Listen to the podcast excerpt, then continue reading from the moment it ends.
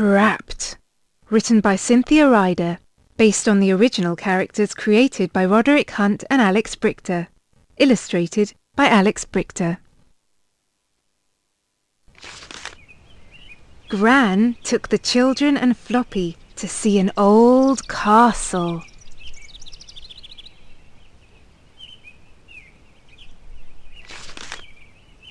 The children went up the path to the castle. Suddenly, Chip stopped. He pointed to a window at the top. Look, there's a face, he said. Everyone looked, but the face had gone. It can't be a face, said Gran. The castle is empty. They went into the castle. It looks very old, said Biff. And very scary, said Kipper. Let's play hide and seek, said Chip. The children ran in and out of the rooms. I'll play too, said Gran, and she went into the next room. Gran looked for a place to hide. She saw a gate and pulled it open. Clang! The gate banged shut. Gran pushed it, but it was stuck. Help! Help! she shouted. The children ran to see what had happened. I'm trapped, said Gran. The gate was very stiff. The children pulled and pulled. At last, it opened. I'll keep the gate open with this old chest, said Gran. I don't want to be trapped again. Come on, said Kipper. Let's see where these stairs go. They all went up the stairs. Suddenly, they heard a noise. Woo oo! Woo oo! What was that? said Biff.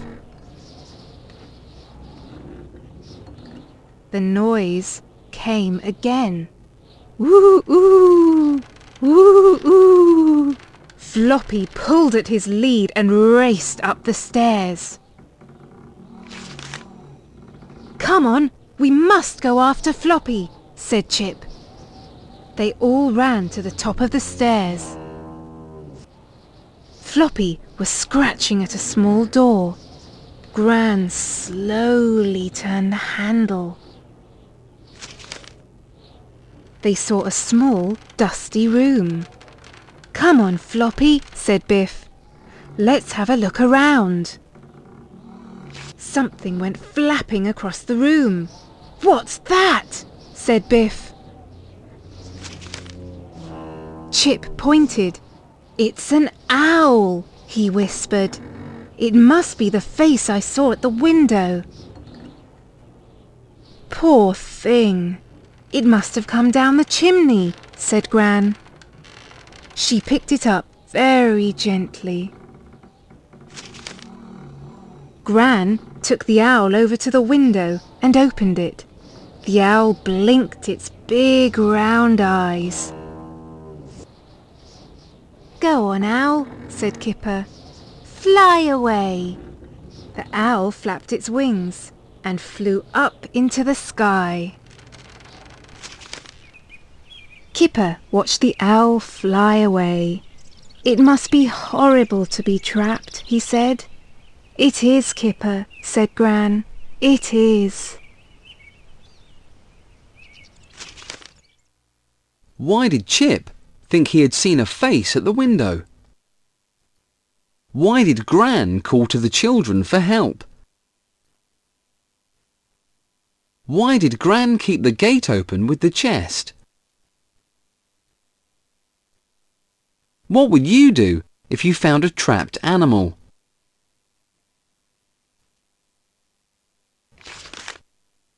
Rhyming pairs.